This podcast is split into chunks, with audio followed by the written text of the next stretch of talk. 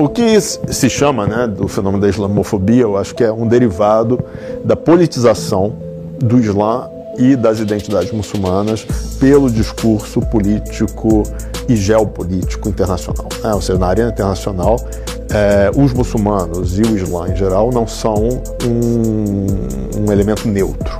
Né? Eles são um elemento que suscita discursos, eh, práticas, eh, atos políticos a favor ou contra. Né? Essa politização excessiva de identidades religiosas e, da, e das próprias pessoas que professam o, o Islã né? vai suscitar reações políticas negativas, ou seja, discursos estigmatizantes, discursos racistas, discursos eh, de ódio contra essas populações e essas pessoas. Elas usam falsamente a bandeira dos direitos humanos e do trabalho humanitário para agirem como espião de governos e, espiões de governos e corporações que devastam, ocupam e exploram a riqueza do Oriente Médio. Também é um discurso político e um, e um, e um instrumento político de determinados grupos nas sociedades. Ou seja, ah, não podemos também cair na, numa generalização de que as sociedades ocidentais ou, ou, ou, ou, todos os países ocidentais têm uma tendência islamofóbica. Né? Você vai ter determinados grupos, sem dúvida, a extrema-direita, né?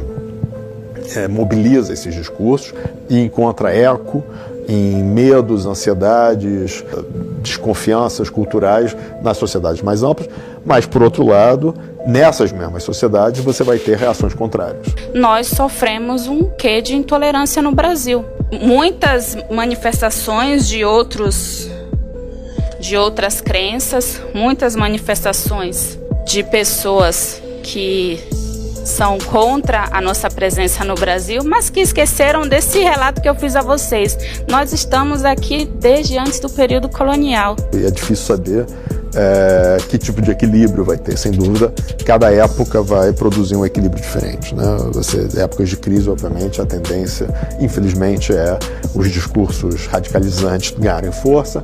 Em épocas de normalidade, abundância, obviamente, as pessoas se sentem menos incomodadas ou menos mobilizadas com essas questões.